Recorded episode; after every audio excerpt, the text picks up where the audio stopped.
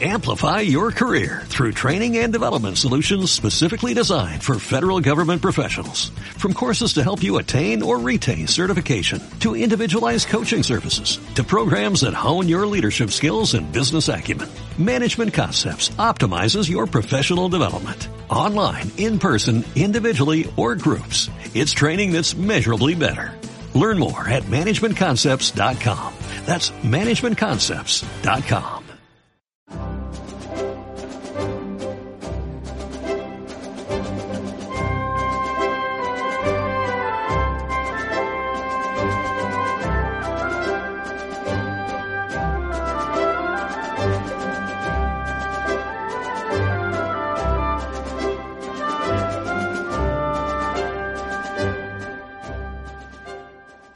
Un saludo a todos. Un día más les damos la bienvenida a la Cátedra de Dalmacio, un espacio para la reflexión en el que Dalmacio Negro Pavón nos ayudará a entender los fundamentos de la filosofía, la sociología, la historia y la política que sirvieron a Antonio García Trevijano Forte a, entre otras muchas cosas, desarrollar su idea de la libertad política colectiva y dejar su legado en el movimiento ciudadano hacia la República Constitucional. Bueno, Dalmacio, pues nada, esta semana eh, como la semana pasada ya avisamos, queríamos eh, dedicarla al tema de las bioideologías. aunque luego, si nos da tiempo al final, también nos gustaría hablar de, la monarquía española, porque también hizo una referencia usted a que Felipe VI podía firmar los indultos, como al final ha sido, y bueno, queríamos, eh, si se puede responder a la pregunta de si Felipe VI ha firmado su, la defunción de la monarquía española con este De acuerdo. Entonces empezamos con las bioideologías y, bueno, por... por y, buenas noches a los oyentes, que no he dicho Por supuesto. no, no, no le he dejado yo, ha sido culpa mía. Sí, es verdad, que no me he dejado. no le dejo hablar nunca. Que... Las, yo solo quería dejar planteado eh, un poco en las cuatro en cuatro partes para, para, para dejarlo estructurado ¿no? La, idea de cómo desarrollarlo en principio responder a la pregunta de qué son, después su origen, después desarrollo y por último con la actualidad en donde estamos con las bioideologías. Si, si usted lo estima así, pues le dejo ya que, que empiece su disertación por, por un poco la definición. Bueno, vamos a ver, las bioideologías es lo que ha sustituido prácticamente a las ideologías.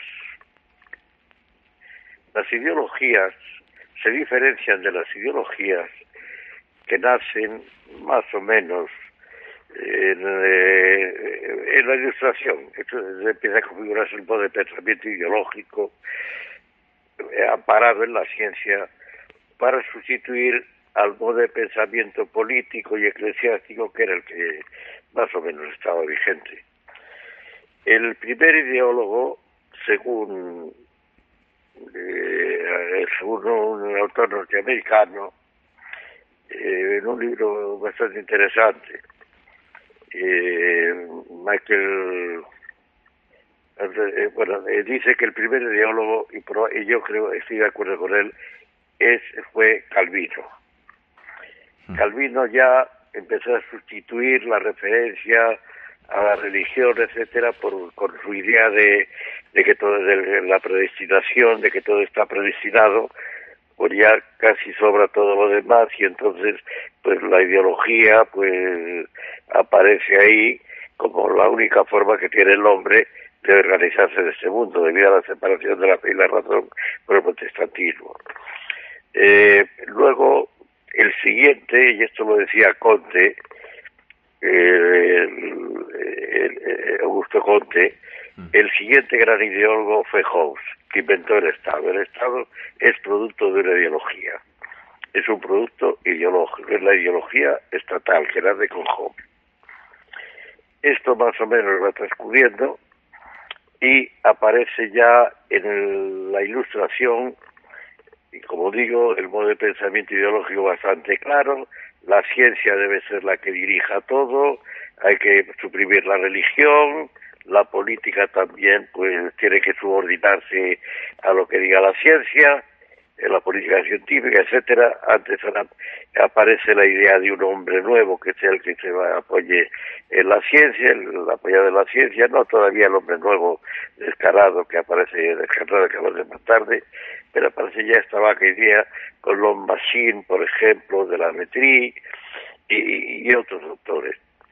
Eh, en la Revolución Francesa ya aparece claramente el hombre nuevo hay un autor francés cuyo libro no está traducido que lo demuestra palpablemente, Xavier Martin, eh, que, que demuestra cómo a ella leía el nombre nuevo, un hombre nuevo nihilista, como decía el, el, el jacobino eh, anarquist eh, ¿Esto qué quiere decir?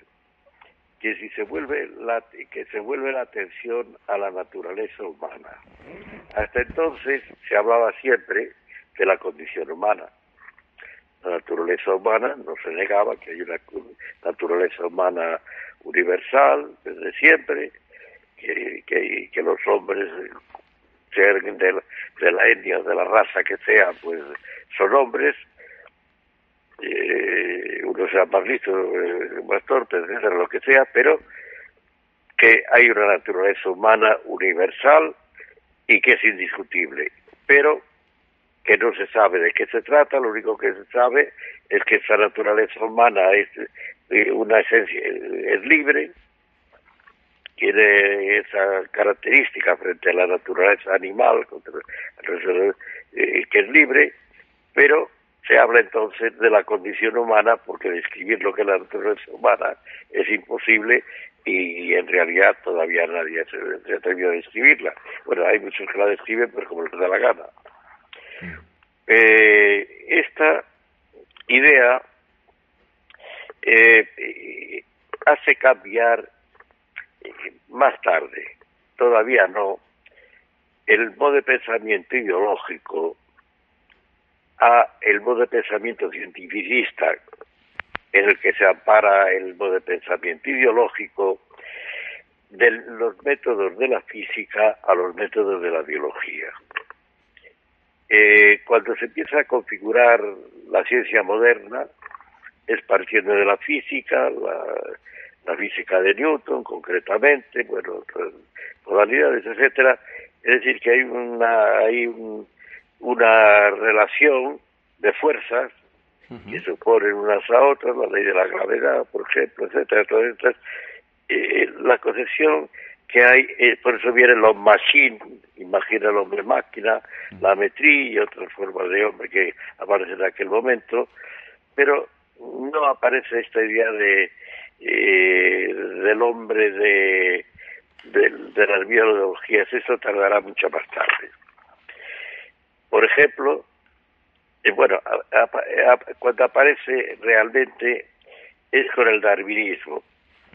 Darwinismo, pero tampoco eh, en el sentido en que Darwin le dedicó, perdón, de que habló de la evolución de las especies, etcétera, de la teoría evolucionista, pero mm, eh, que Marx le quiso dedicar, quiso, perdón, que prolongara Darwin su libro El Capital, creo que ya lo he mencionado alguna vez, Darwin pues, lo declinó, quizá porque no quería leerlo, no, le, no quería pensar en economía, con que lo sabía, y, en fin.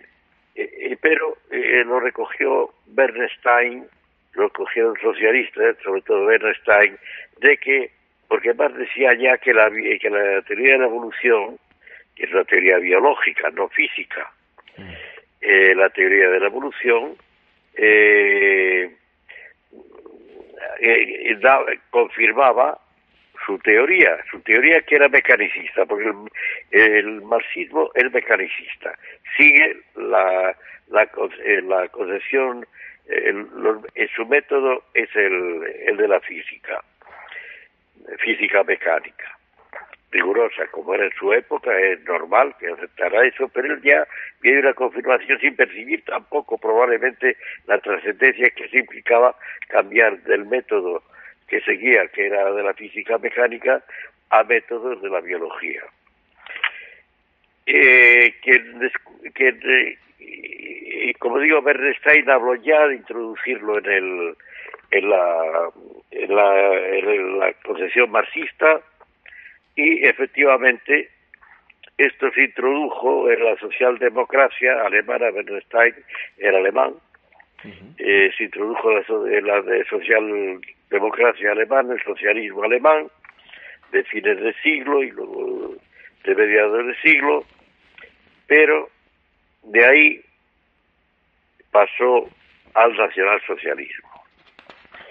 Las ideologías, su origen es el nacionalsocialismo.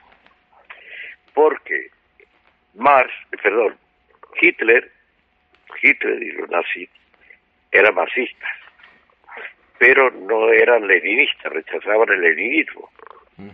Eran marxistas porque eran nacionalistas. El leninismo era internacionalista. Entonces rechazan eh, rechazan la teoría de la lucha de clases, que es una lucha, es una teoría mecanicista, la clase más fuerte acaba derrotando a la, a la que será debilitado, porque la clase más fuerte, la, en suma serían las tres clases, la, la feudal, la burguesía que rechaza la, la clase burguesa que, que bate a la que bate a la clase a, los feudales que acaba con el feudalismo y luego eh, la clase burguesa que va a ser derrotada por los proletarios, la clase proletaria, porque tiene más fuerza y se establecerá la verdadera democracia.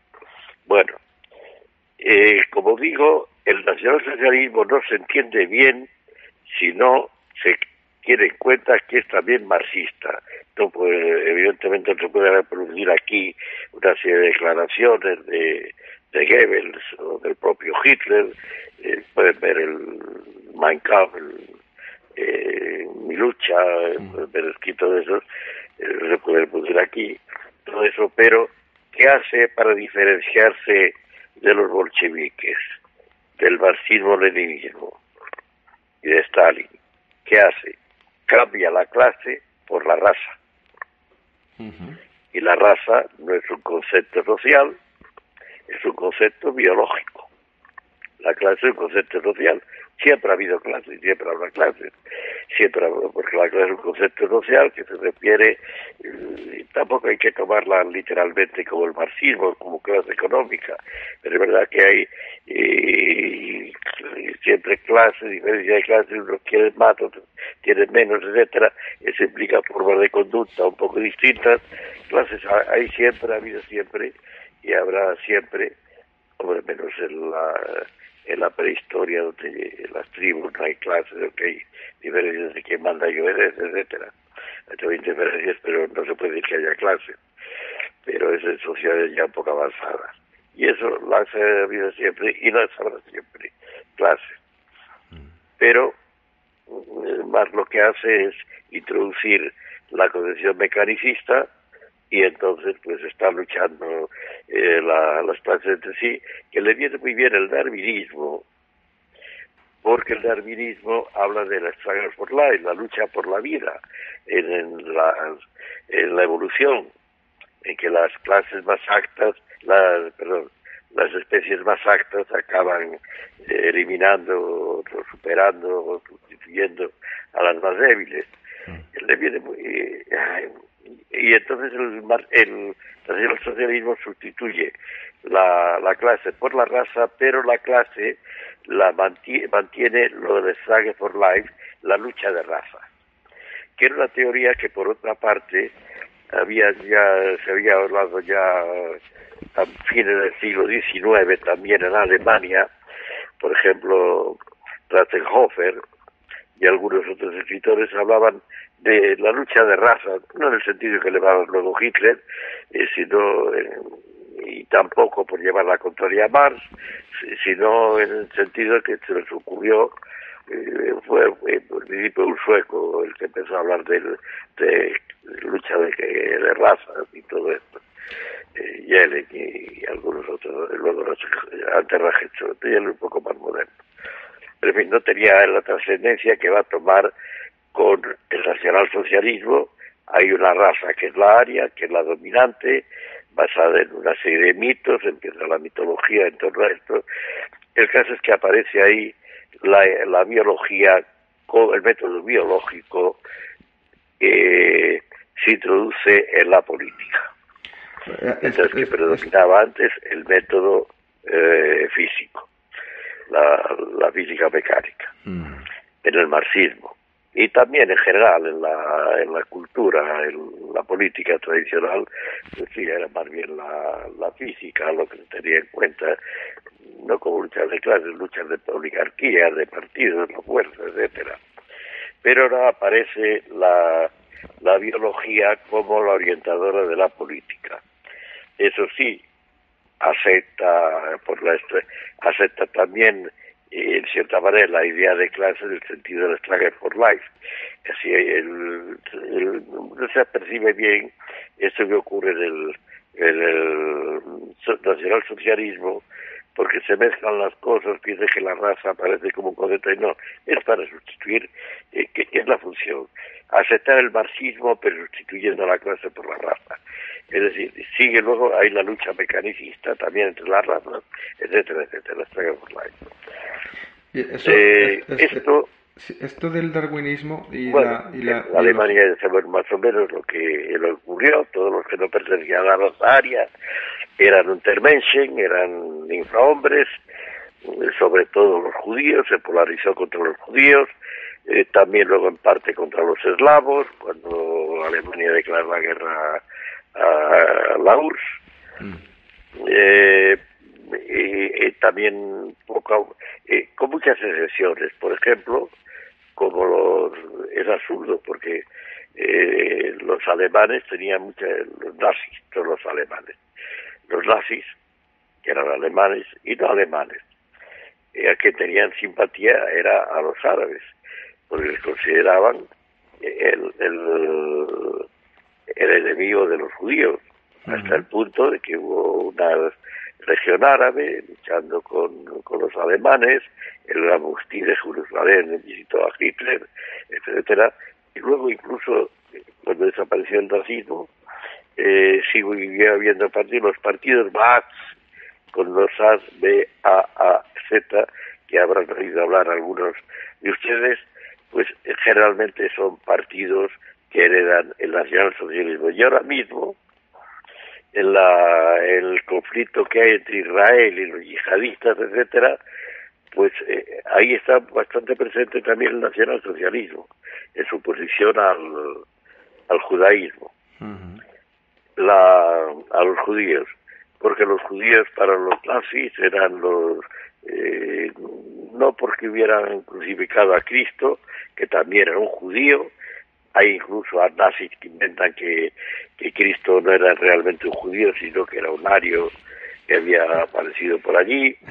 Bueno, leyendas de esas. Y hay los Christendeutschen que, eh, que son nacionalsocialistas. Los cristianos, en gran parte eran.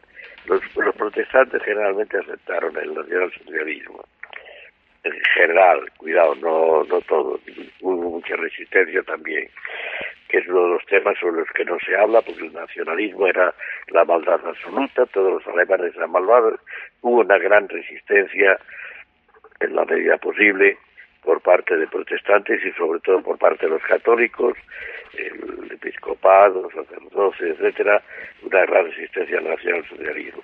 Y también, insisto, por protestantes, no hay que confundir los Christendeutschen con los protestantes. Hay personajes conocidos como Bonhoeffer, un gran teólogo, eh, luterano, que murió asesinado por los nazis y otros muchos más, no es el único.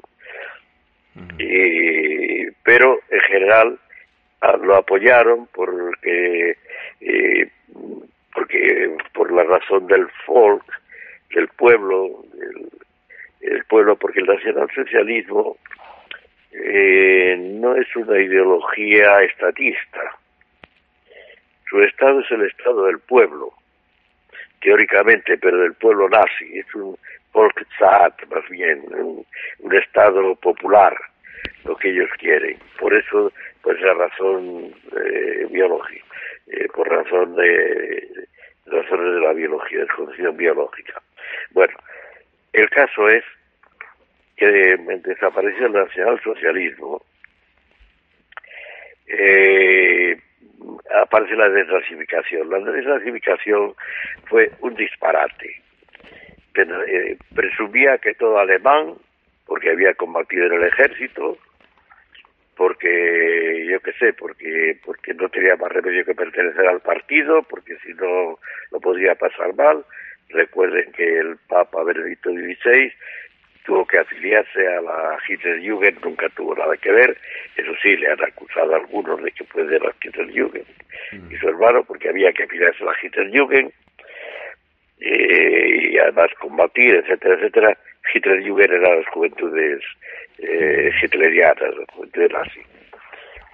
Bueno, eh, era, y muchos alemanes, yo personalmente he conocido a los familiares, muchos alemanes que estuvieron en la guerra y demás, que dijeron que ellos iban a luchar para defender a Alemania, que es lo que la mayoría de ellos, no porque fueran nazis ni dejaran de andar. Eh, sin embargo, es que ha, habido ahí un, sobre, sobre la Alemania nacionalsocialista, es decir, dominada por el nacionalsocialismo, eh, hay, eh, sigue existiendo muchos mitos, muchos mitos inventados en, gran parte por la propaganda bolchevique, por la propaganda soviética y también por la occidental, eh, por la guerra, en parte por la guerra, etcétera. Además venía ya de la guerra del 14 la idea de señalar a los alemanes como los culpables de todo. De ahí el, famoso tratado de Versalles, que fue una imposición en que se consideró que los alemanes eran los culpables de la guerra, cosa completamente falsa. Tenían más culpa Francia que, y, en cierta manera los rusos que, los alemanes. Eh, y si se quiere, era el, el, el, Kaiser austriaco tenía también más culpa que lo, de los alemanes en iniciar la guerra. Bueno, bueno, eso dio lugar a, a que apareciera el nacionalsocialismo. Pero luego se decide en cierta manera, en que los puritanos norteamericanos quieren desnazificar a Alemania. El puritanismo norteamericano eh, es algo que se pasa desapercibido, pero muchas barbaridades tienen que ver con el puritanismo norteamericano, no con los norteamericanos, con los puritanos norteamericanos.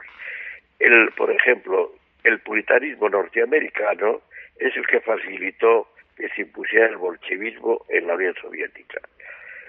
Roosevelt y otro, vamos, entonces no Roosevelt, pero eh, este, el, que era Wilson, el presidente Wilson, luego también Roosevelt, etcétera, tenían simpatía por ellos, le ayudaron, etcétera, no de decirlo aquí, pero el puritanismo, por ejemplo, la prohibición de fumar, que les ha extendido por todas partes, es una prohibición típicamente puritana, en vez de la ley seca, la prohibición de fumar su origen es norteamericano y ahora lo acepta todo el mundo y no solo eso, la política correcta no es soviética ni es una invención norteamericana del puritanismo norteamericano que es, y, al decir puritanismo norteamericano insisto en que no que confundir los norteamericanos con los puritanos aunque la mentalidad que hay allí eh, es muy puritana en general para el bien o para el mal.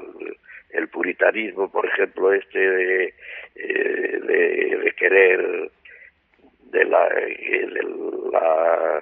eh, ideología de género, de imponer el aborto en todas partes, etcétera, etcétera, eso es puritano, pero no es norteamericano, mm. necesariamente. Son los puritanos que tienen allí en gran fuerza. Y bueno, el caso es que la desnazificación trajo consigo, en parte, no solo eso, ¿eh? En parte porque había mucha gente que había vivido el nacionalsocialismo, había oído cosas, había oído estas ideas, y entonces, en la, pero si la desnazificación, pues se suma textos nazis, etcétera, para condenarlos, se reconocer. Pero además, los alemanes eran los que naturalmente podían leer mejor los textos nazis aunque se prohibía el Minecraft y todo eso, pero había muchas más cosas, ya había mucha gente estaba, lo había vivido y sabía, contaba cosas, etcétera.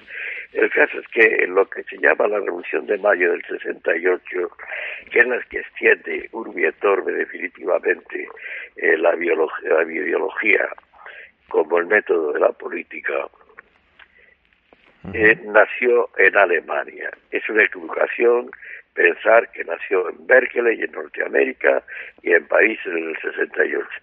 Sí, la revolución del 68, que, eh, que divulga estas ideas, pero es que la había precedido las revueltas que hubo en Alemania de estudiantes, revueltas estudiantiles que habían precedido en Alemania.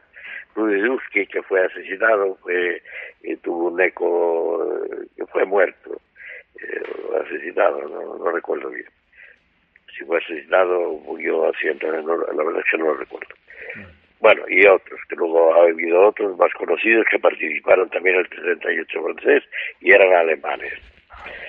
Eh, que, que, que, habían además leído a Freud, estaban influidos también por Freud y por el nacionalsocialismo porque podían leer los escritos alemanes mm. y, y, estaban influidos por Bueno, esto es lo que pasa a la revolución del 68, la ideología. Eh, todo el mundo identifica la revolución del 68 principalmente como una revolución sexual, y en gran parte así lo ha sido. Pero es por la influencia de Freud y por la influencia también de, de los de muchos de la escuela de Frankfurt, etcétera, alemana, que influyó también en Norteamérica porque los militantes, los, los, socios o participantes, desde los miembros, miembros de la escuela de Frankfurt, los que pudieron, al llegar al nacionalsocialismo, tuvieron que exiliarse a Norteamérica, o los que pudieron exiliarse a Norteamérica. Algunos quedaban por Inglaterra o, por otro lugar, o camuflados en Alemania, pues se exiliaron allí. Y allí, en Berkeley, donde estaba, por ejemplo, Marcuse, eh, pues se le ve Marcuse, pues allí también se trasladaron ideas biológicas alemanas. Apareció la idea del hombre nuevo con fuerza, que la idea del hombre nuevo había aparecido ya antes que es una idea biológica, pero que también en ese punto me voy a tener un momento hasta volver a la Revolución del 38. Mm. Me voy a tener un momento. La idea del hombre nuevo de los marxistas, leninistas, del leninismo, no es una idea biológica. Es biológica en sus consecuencias, pero no es, no es cambiar la naturaleza humana, sino que conforme a la metodología marxista, pensaban que si se llegaba a la sociedad socialista, es decir, si triunfaba el proletariado, se eliminarían las diferencias de clases eh, y entonces al eliminar las diferencias de todo el mundo sería igual y el hombre nuevo surgiría espontáneamente un hombre eh, civilizado, eh, culto, un hombre que respetuoso con los demás, no habría porque no explotaría a nadie, etcétera ese hombre nuevo surgiría del proceso económico, del proceso eh, de, construir la nueva sociedad económica, las bases económicas. Cambiaría la naturaleza humana en ese sentido. En el fondo cambiaría la condición humana, lo que, se limitaba a decir el, marxismo leninista. En cambio, en Alemania no, en Alemania es ya la idea de cambiar la naturaleza humana la eugenesia. La eugenesia. que está de moda. Sí, sí, es, ahí es, que desde que, lo he comentado. En, Norteamérica. Hmm. Fueron los primeros que empezaron a hablar de la eugenesia. Y se practicó, parece que incluso se practicó en cierta manera en Norteamérica. En, eh, en Suecia se practicaba la eugenesia eh, antes del nacionalsocialismo el que probablemente la tomaron de allí en gran parte. el, el, aborto, eso sí, estaba ya en la Unión Soviética, pero por otras razones, no como una razón biológica, para contentar a nadie, ni, ni el nacionalsocialismo lo utilizó para mejorar la raza, cuidado. No lo utilizó en otro sentido, en el sentido que se utiliza hoy, que es aborto libre, no. Era para mejorar la raza, eliminar a los, eh, eh, los fetos que parecían indeseables y eliminar sobre todo, hacer abortar a judíos o a gente, a mujeres que no, que no eran de su, que no les encajaba en el, en la, eh, Sino que no, entraban en los estándares ¿no? que ellos pretendían como... Pero aparece también el animalismo. Hitler ya se sabe que era un amigo de los animales. Tenía un perro lobo que le cuidaba mucho, etcétera, y era un estaba encantado con los animales. El animalismo eh, nació allí. Hubo leyes protectoras de los animales, expresas, cosa que nunca había habido, que yo sepa, en ningún otro país.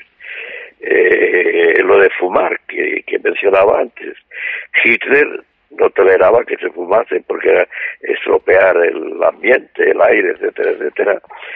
Y, no se atrevió a prohibir, eh, delante de él nadie podía fumar en absoluto y no, no se atrevió a prohibirlo, parece que lo estuvo pensando, según dicen, porque al entrar en guerra, claro, prohibir a los soldados en el frente, piensen ustedes en, en Rusia, en el hielo, pues prohibirles fumar, podría ser contraproducente. La, la higiene, la ideología higienista, la Korkultur, que esto venía ya de atrás, venía, es una doctrina que había ya en Alemania muy extendida, la Korkultur, es de los Van der Vogel, que eran unos grupos eh, que exaltaban la vida en la naturaleza. Sobre todo tomó más vuelo esto después de la eh, eh, Primera Guerra Mundial, pues Van der Vogel y la naturaleza, había la pureza de la naturaleza, la ideología higienista de la higiene que ha tenido un éxito ahora y tiene sigue teniendo éxito con esto de la pandemia, que permite, que garantiza, permite, incita a tener acuartelado a todo el mundo, etcétera. Todo eso está en el nacionalsocialismo, no hay nada nuevo en este sentido, son desarrollo. Bien, eh, esto explotó, la, ideología explotó con la revolución, como digo, del, del 68, que es la que difundió universalmente la, la libertad sexual absoluta, la, la diferencia, la, la igualdad de los sexos, es decir, el lesbianismo, la, todo esto, la libertad, eh, todas estas cosas aparecen ahí que de estas ideologías se han apoderado de estos multimillonarios, pero todo eso es ideología. Y pensemos, piensen por ejemplo en la resurrección del racismo. En la ideología de género, en sus aspectos en general, pero en sus aspectos más radical, es una lucha de razas, la mujer como una raza frente al hombre como otra raza. El machismo, eso de que se habla. Bueno, que podrá tener razón en ciertos aspectos, pero que no es una lucha de raza. Eh, ¿qué más? Eh, en los Black Flyers que han aparecido en Norteamérica. ¿Qué es? Lucha de raza. Hoy las clases, hoy y prácticamente se, se está planteando las, las culture wars, estas de que se habla, las luchas por la cultura en cierta manera son luchas raciales, luchas de etnias, luchas raciales, etcétera. Eh, en, España, eh, perdón, en Europa, el islamogosismo, ¿qué es eso?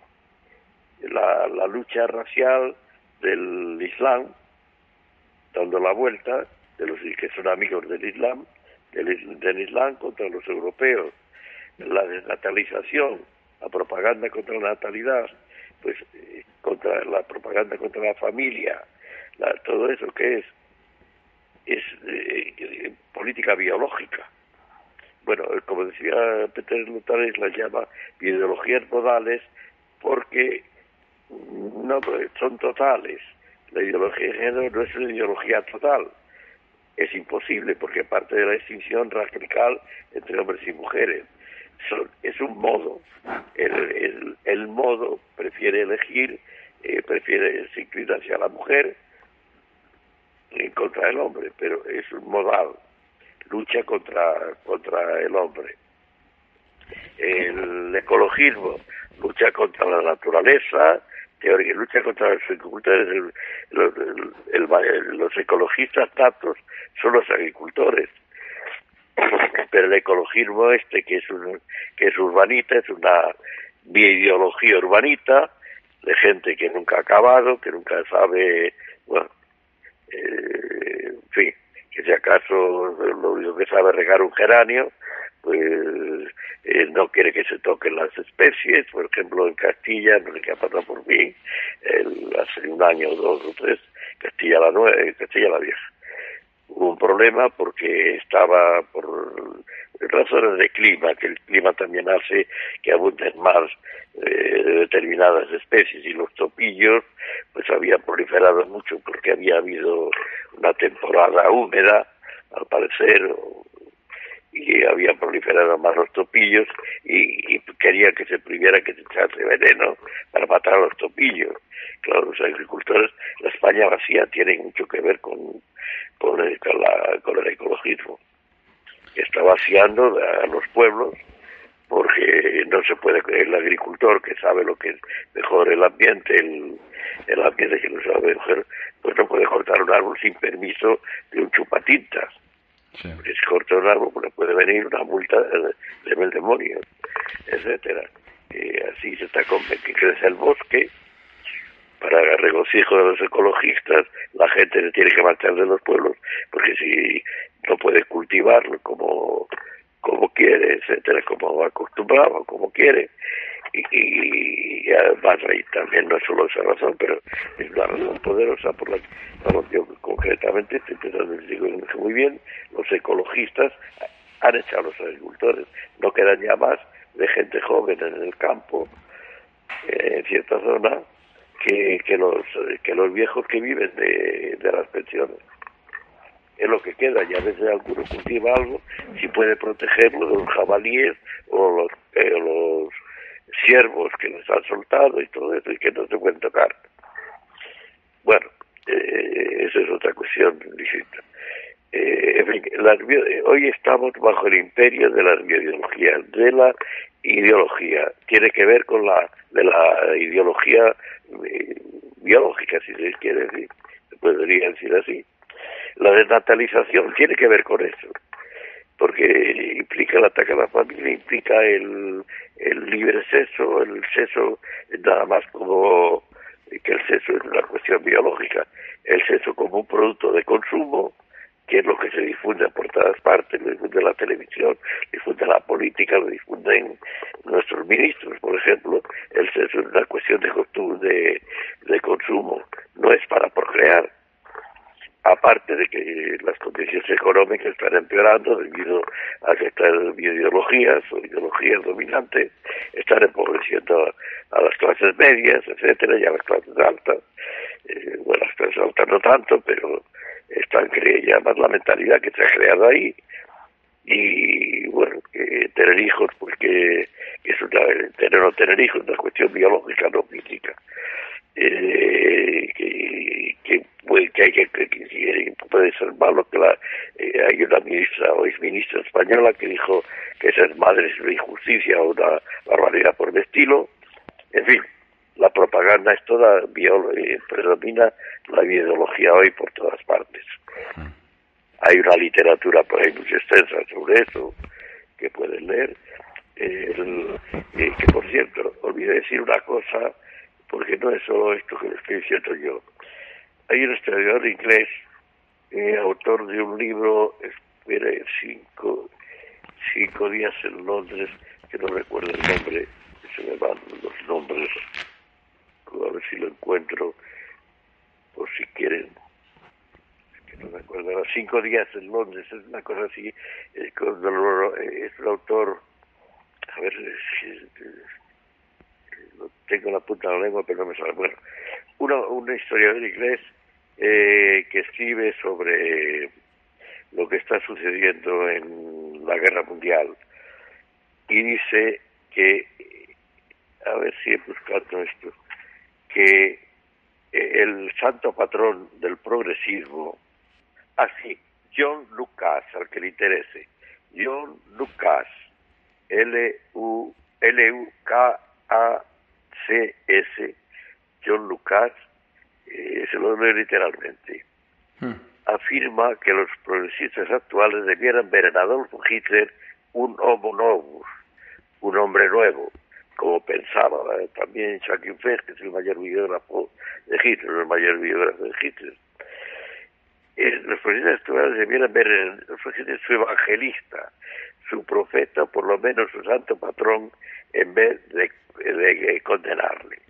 Porque todas estas bioideologías son se nutre de estas, de estas bioideologías. El principal revolucionario, dice literalmente, del siglo XX, dice Lucas, no fue ni Lenin ni Stalin, era Hitler. El libro se titula, por si a alguien le interesa, es un buen libro, Cinco días en Londres, mayo de 1940. Churchill solo frente a Hitler. Madrid, Fondo de Cultura, Fondo de Cultura Económica, 2002. Cinco días en Londres, mayo de 1940. Churchill solo frente a Hitler. Por si a alguien le interesa. Eh, porque Hitler, insisto, era socialista, somos socialistas, decía en un discurso en 1927, eh, decía, para que para disipar dudas, dijo, somos socialistas, somos los enemigos mortales del actual sistema de explotación capitalista.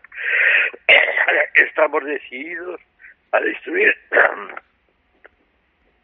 este sistema en cualquier caso, lo cual no quiere decir que fuera que no fuera apoyado también por capitalistas, como ocurre con el socialismo y como ya mencioné y se ha mencionado muchas veces sobre eh, los bolcheviques que fueron apoyados por capitalistas. Y hoy todo el socialismo, toda la izquierda, bueno, hay, hay izquierda seria, pero casi no existe ya. Igual que la derecha seria tampoco existe ya. La izquierda y derecha, de izquierda y derecha, no tiene mucho sentido. Eh, eh, la, la izquierda es hoy prácticamente toda eh, eh, eh, su ideología son las ideologías, el aborto, la eugenesia, el, por mencionar las cosas más eh, sobresalientes, bueno, la ideología de género, el ecologismo, todo eso es lo que hace la izquierda porque el comunismo prácticamente en el sentido leninista eh, no existe.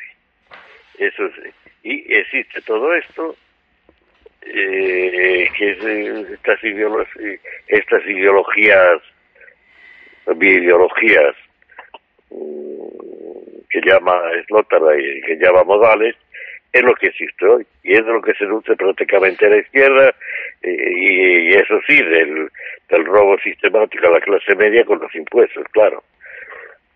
Eso no, no hay duda que eso es una característica de la izquierda, en los la izquierda no comunista. La izquierda comunista, eh, si puede, es propia.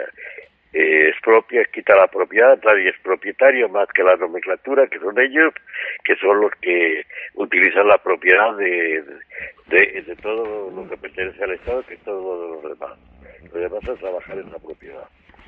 El socialismo socialdemócrata o o laborista o humanista se dice a veces es más suave no que trabajen los que trabajan pero les quitamos eh, de la renta lo que lo que nos interesa a nosotros. Procura que trabajen todo lo mejor posible para expropiar la renta. Eh, es un poco simplista pero sintéticamente es así y eso es lo que hay, lo que les puedo decir sobre las ideologías eh, sería más largo si habláramos de la Judith Butler y las, los que, que detrás de esto del de estas ideologías de estas ideologías hay como siempre mucho dinero que, que gana mucho dinero mm. estos autores que escriben novelitas o que escriben eh, más que novelitas libros tesis sobre la explotación de la mujer o del hombre o de todas estas cosas o de los animales o venden venden venden en Europa si nos damos tan mucha cuenta porque aquí pues si se vende un libro de estos, venden mil ejemplares o dos mil con cierta facilidad, pues es casi ya un gran éxito.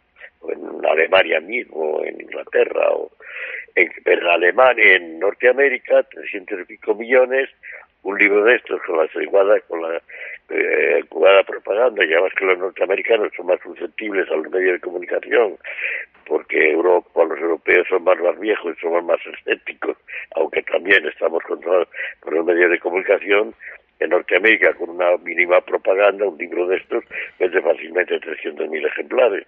Calculen ustedes a un dólar, que probablemente serán dos, pues ahí va, y además Norteamérica es más barata todavía que Europa. Se, se, con 300 mil o 300 mil dólares se puede hacer allí el equivalente a lo que aquí quizá depende también de los estados pero más o menos se podría hacer lo que aquí se podía hacer a lo mejor con con, con, eh, con un millón de con un millón de euros o algo por el estilo se podría allí, no sé, calculando por a ojo. Bueno, eso es lo que podría decir sustancialmente, porque ya meternos en la literatura es nada más aclarar un poco lo que es la ideología, que es distinta de las ideologías. Hoy la ideología casi no existe.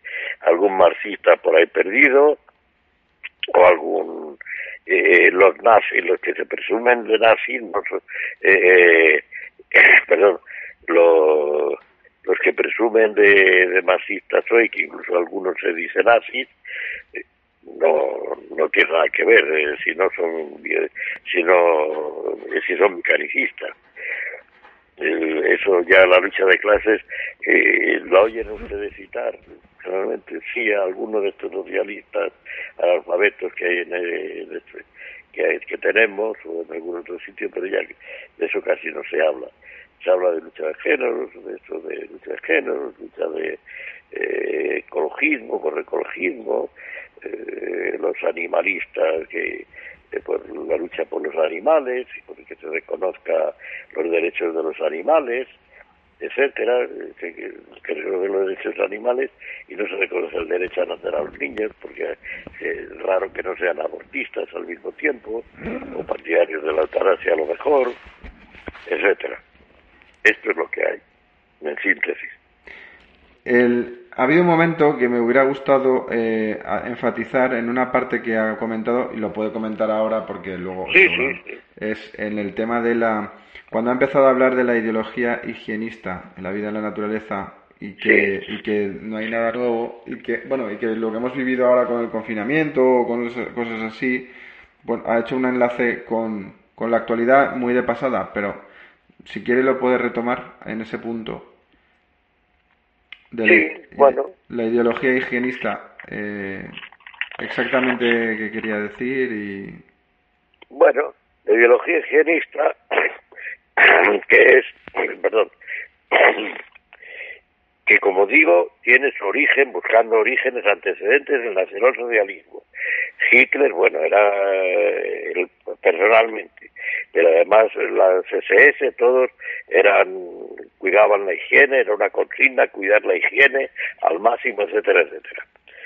Sí, esto me recuerda, me recuerda a esto de lavarse las manos ahora mismo, ¿no? Con lo de con lo de lavarse con el gel hidroalcohólico constantemente y cosas así. Sí, sí, sí, sí, sí, sí, sí. Bueno, pues allí yo no sé si había el gel ese, pero pero pero era una consigna de la pulcritud, la limpieza, todo esto para mantener todo pensando en la raza. Sí, que eso también enlazaba con la eugenesia. De... Claro, sí, la eugenesia ellos lo practicaban en los campos de concentración y para experimentar. Hmm. También experimentaban con los judíos. Bueno, que también hay un poco hay un poco de mito de que solo los judíos. Había también enemigos políticos. Hubo muchos católicos y muchos protestantes por el hecho de ser católicos o ser protestantes. Hmm es decir, religiosos, que no se metían en política, hubo de todo. Eh, es verdad que lo de los judíos es lo de los judíos y eso hay quien lo niega, pero es un disparate. Eso es, eh, no sé. Sí, son los que... Y también el darwin, darwinismo, a diferencia de Darwin, o sea, como todos los... El, darwinismo, el darwinismo social, darwinismo que, social. Es, mm. que es la doctrina que impera prácticamente a partir de finales de siglo, se empieza a configurar una cosa que es, lo que se llama el darwinismo social, que es la aplicación esto de la lucha de razas, lo que les decía antes de Wasserhofer y otros, luego viene Schelling en, en, en, eh, en, Suecia, y, aparece por ahí ya la idea de la eutanasia, aparecen las ideas del aborto para mejorar la raza, todas esas cosas van apareciendo también ahí a finales de siglo, con el darwinismo social. Y sobre todo el darwinismo social que cita lo que decía Bernstein, lo que Bernstein pues eh, cabría incluir en el darwinismo social, tranquilamente. Eh. Y que eso es lo que más o menos va a imperar a partir del darwinismo social hoy en día. Todo esto podríamos decir que aunque eh, no es exactamente la evolución, pero todo esto que hay del animalismo, de todas estas cosas, ecologismo, todo eso, cabría desde el darwinismo social en un sentido muy amplio. Sí, pues, también con, las teorías maltusianas, ¿no? Y Bueno, el maltusianismo que se pone de moda, claro, mm. en contra de Malthus, porque Malthus no, no era maltusiano en el sentido en que se utiliza la palabra. Suele pasar, con los suismos suele pasar que es una tergiversación del propio autor. Sí, era, un sacerdote que creía que, eh, que había que la que crecía más eh, la población que, que los recursos. Mm. Entonces, pues recomendaba que el ascetismo sexual, mm. eso es lo que recomendaba, no el aborto, ni recomendaba el, la, los, los úteros, como es la la, la fecundación in vitro, de fecundación y nada de estas cosas. Sí, pero en el fondo eh, hemos encontrado, bueno, usted ha, señalado una raíz eh, que, que, me suena mucho ahora mismo, ¿no? En, ese cóctel entre eugenesia, darwinismo, maltusianismo, eh, ideología higienista, con esto, es que me, suena tanto que lo estamos viviendo, palpando ahora con estas, con, con estas, con estas normas de, no sé, tan liberticidas en base a, una bioideología, o a varias eh, bioideologías. Varias, varias, concurrentes. Estamos viviendo el nacionalsocialismo, el izquierdismo y también el derechismo, porque el derechismo también participa de las cosas, es el nacionalsocialismo en España. Sí. Luego, también me llama la atención lo del consumismo cuando ha comentado que el, sexo eh, también se vende como un producto. Claro. Eh, veo también que hay ideología en el consumismo, ¿no? también basada en la, en la biología, en la, ecología. Claro, claro. Hay un consumismo ideológico. Es decir, llega hasta, hasta tal punto que se ha tergiversado todo tanto que hasta la gente, en teoría, en contra del capitalismo, de las grandes empresas y del, y del, y del eh, y que son, en principio, que son gente de izquierdas, que se hacen llamar de izquierdas, hacen una distinción entre eh, empresarios buenos y empresarios malos, ¿no? Hay, unos, hay unas empresas que son buenas, que son las, ahora las nuevas tecnológicas de Internet, o las que hacen coches eléctricos, o las que tienen el sello verde del Green Deal que se, ha hecho y luego hay otras que, pues no sé, Amancio Ortega o Juan Roch, pues son, son los malos, no sé. Esos son malos porque... pero, pero no sé bien por qué, pero incluso los de izquierdas porque, eh, que están en contra de esto, también las, las empresas de farmacéuticas ahora son, parece que sean ONGs.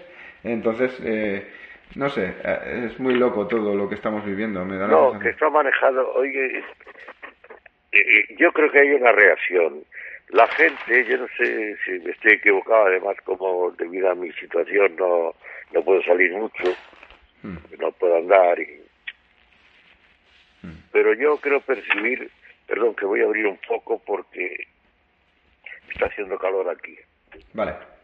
Antes tuve que cerrar la ventana y ahora medio cerrarla ya tengo que abrirla.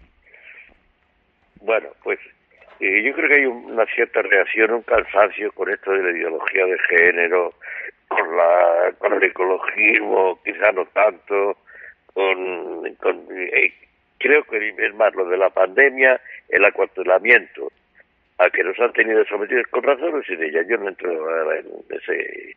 Pero el acuartelamiento yo creo que ha cansado a la gente de un poco de todos estos tópicos y la gente quiere más libertad.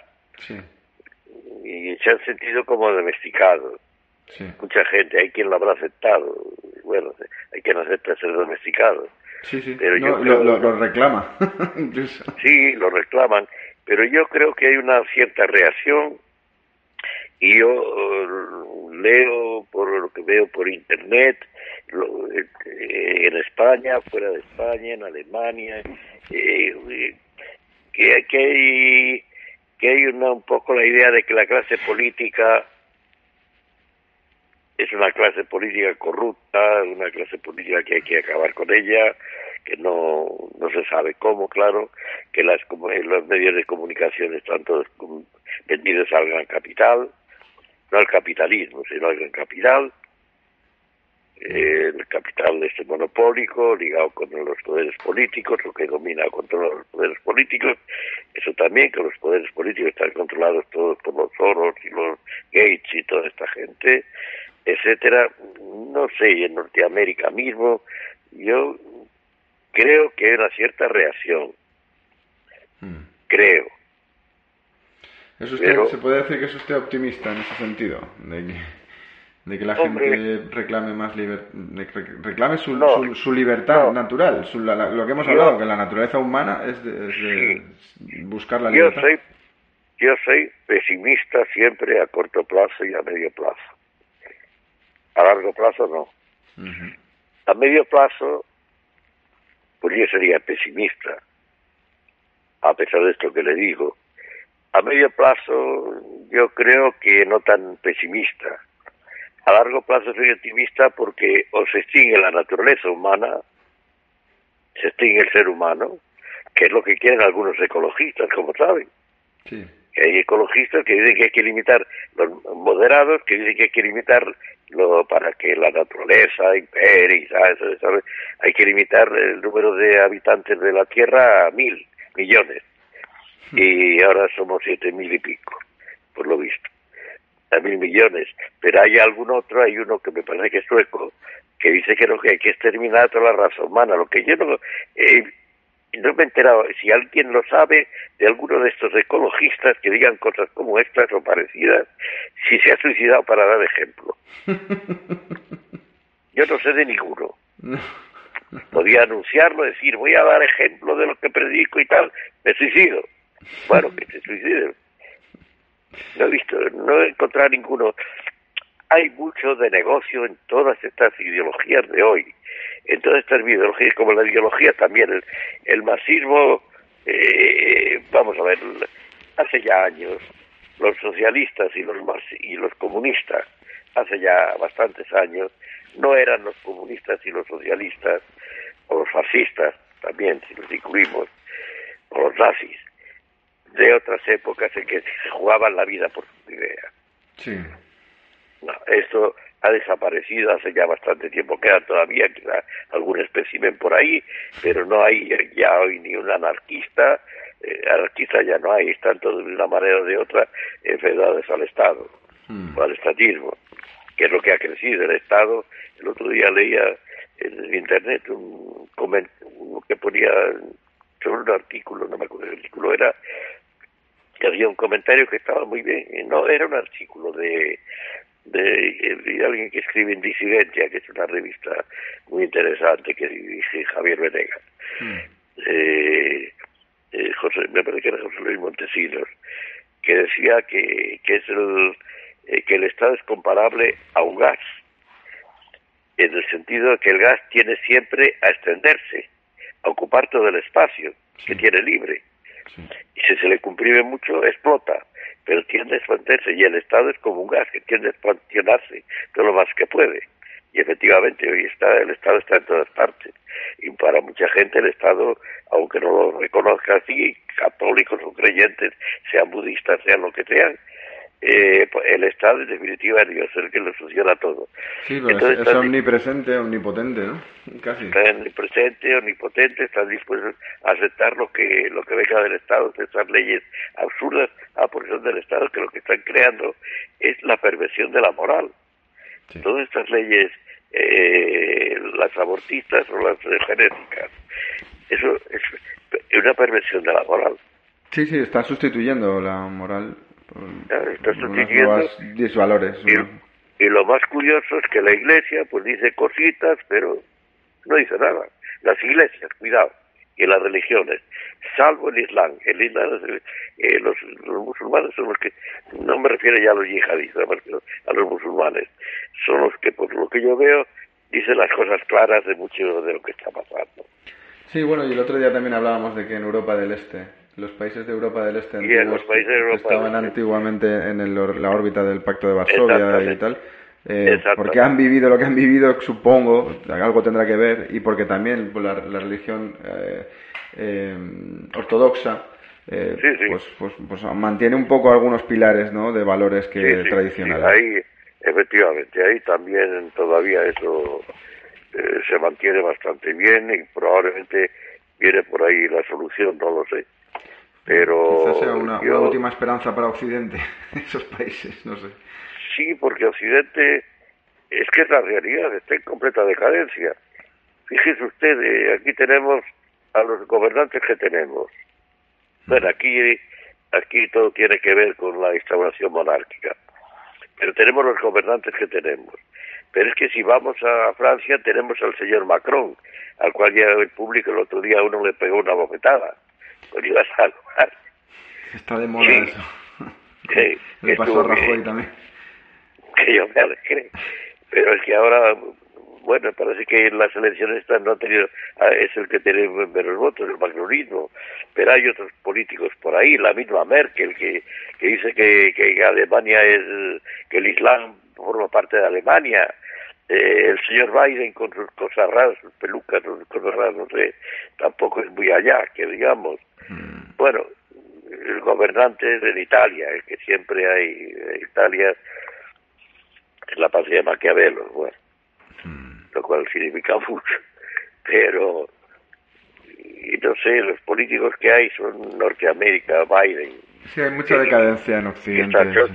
Mm. es, es, una decadencia evidente.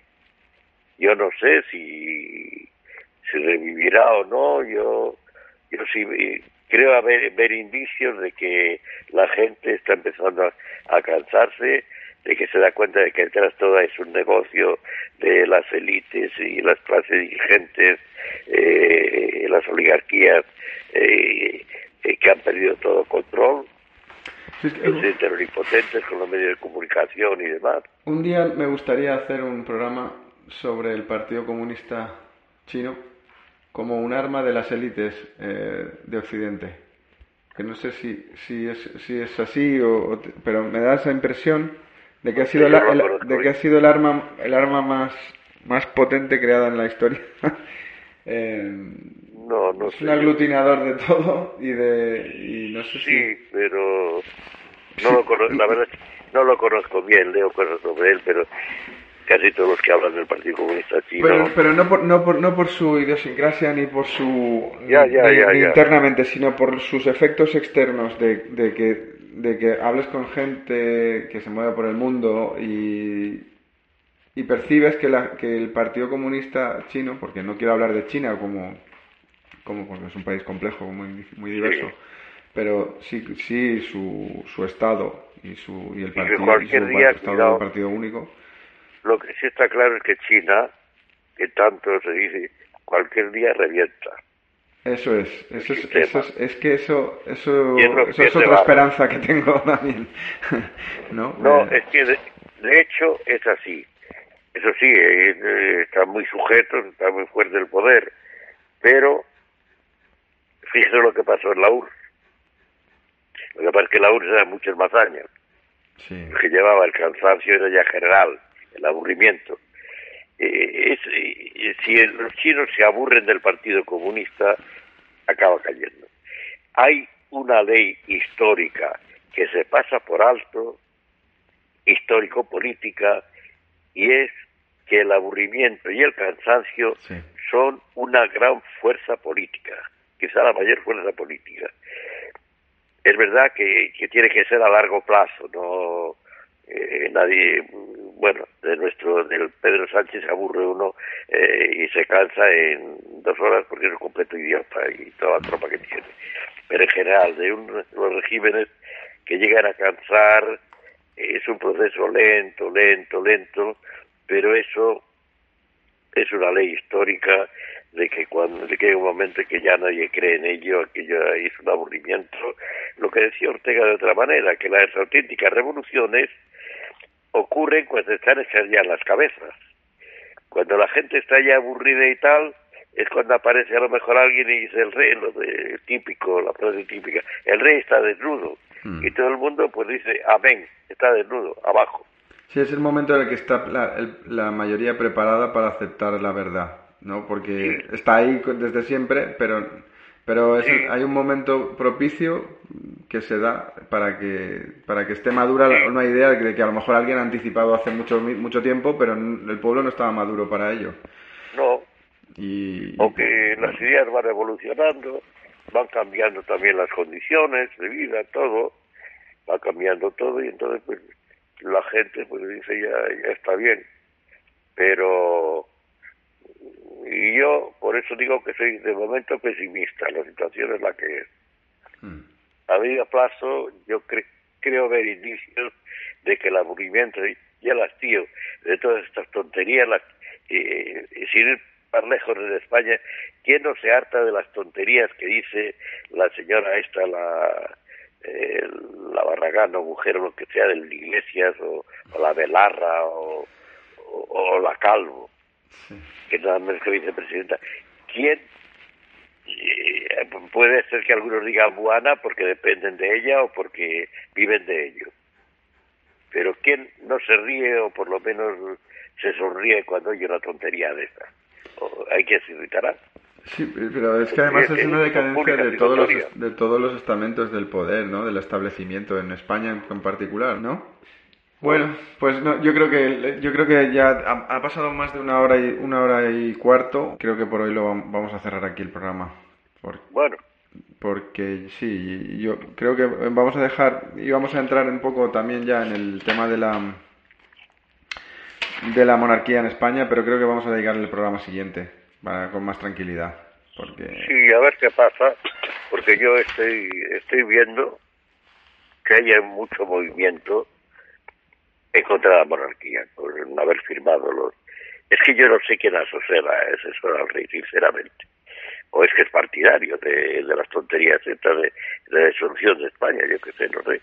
Yo ya no sé porque me pierdo pero lo que ha hecho el rey, que podía no haber firmado tranquilamente y así se libraba además del, del Pedro Sánchez, podía haber firmado legal, negarse a firmar legalmente, con toda legalidad.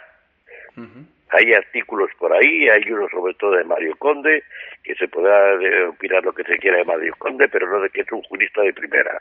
Y además está bien razonado, vamos. Los juristas que lo han leído han dicho que tiene toda la razón. Podía haberse negado perfectamente a firmar porque ha firmado, está mal aconsejado, quiere suicidarse, simpatiza con, con el señor Sánchez y los separatistas, quiere ser emperador de España en vez de rey eh, a base de que haya una cantidad de estados, de los cuales él es emperador. sí, podría ser eso, porque yo ya no me explico por qué ha firmado eso. Bueno, eh, creo que va, se, puede, se puede hablar de mucho, o sea, es súper interesante, me parece que se puede hablar desde muchos puntos de vista y hacer un oh. análisis muy completo para el próximo programa, me parece muy interesante. Sí, bueno, si yo puedo, puedo hacerlo, pues hablamos de ello, habrá más cosas también, supongo, porque una de las cosas que está ocurriendo en los últimos 10 años, así, es que todo va muy deprisa. Sí, ¿verdad? No se lo perciben ustedes, pero todo va muy deprisa. Que lo que hoy parece que es así, mañana ha, o ha progresado más o, ha dado un giro, ya no es exactamente igual. Sí, ¿no? Usted, usted desde su punto de vista lo debe notar mucho más que nadie, eh, o, que, o que la mayoría de nosotros, a los que somos de mediana edad o más jóvenes, no, a lo mejor no lo notan tanto, pero usted lo debe notar muchísimo más, eh, por ser analista. ¿no? Para los más viejos, para los más viejos el tiempo pasa más deprisa, es verdad. Sí. Pero es que son los hechos, los hechos, que, que hoy eh, este hecho y mañana otro y mañana otro, que, que ya no, que lo que ocurrió anteayer ya eh, ha perdido interés. Eh, Tengo la impresión, no sé. Sí, no, eh, además es que me parece muy interesante, a mí me lo parece, lo que tú está diciendo estoy totalmente de acuerdo, pero me parece muy interesante que lo diga usted porque se ha dedicado su vida a analizar hechos históricos, la política, la sociología, etcétera. Bueno, eso quiere decir que no piense tonterías, no que no deja tonterías. No, Eso pero, no. Pero, pero sí que, pero vamos, que, que usted ha estado al día de la actualidad y siempre mirando hacia, hacia atrás en el pasado y, y, y Sí, ahora, sin la historia, sin la historia la política no se entiende. claro, y que ahora haga este comentario es, me parece, me parece, me parece que aún le da más fuerza a esa sensación que yo también tengo y creo que mucha gente tiene de que todo va muy deprisa y que parece todo como una película o una serie de estas que ponen en las televisiones, ¿no? Es una película. Sí. Bueno, pues dejamos aquí nuestra película por hoy. Muy bien, Enrique. y, y le dejo emplazado para el próximo jueves a usted y a nuestros oyentes, que espero que hayan disfrutado con el programa de hoy. gracias. Bueno, Muchas gracias. Hasta el próximo día. Buenas noches a todos. buenas noches.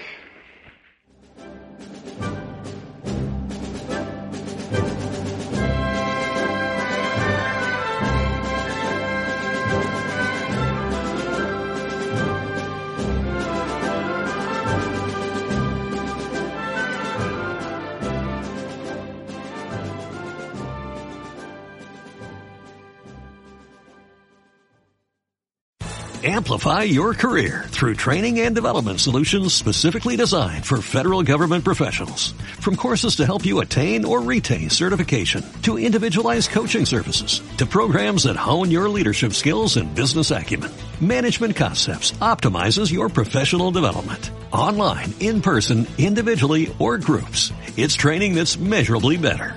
Learn more at managementconcepts.com. That's managementconcepts.com.